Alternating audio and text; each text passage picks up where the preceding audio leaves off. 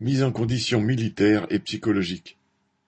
L'opération militaire en cours, qui doit durer jusqu'au 11 mars, réunit pas moins de 7000 militaires et sera suivie d'une autre dans l'est de la France, qui en mobilisera cette fois 15 000.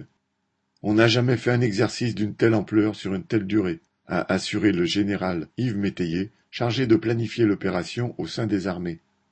Le but est bien sûr de préparer les militaires, qui d'après leurs officiers manquent de pratique. Mais il est aussi de préparer l'opinion publique pour obtenir son adhésion à une guerre éventuelle.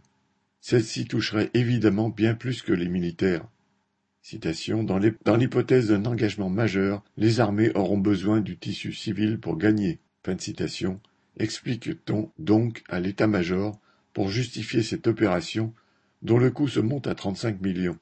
On voudrait aussi renouveler cet exercice tous les trois ans.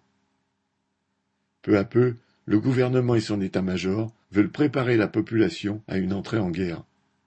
Les travailleurs ne doivent pas marcher. Aline Urbain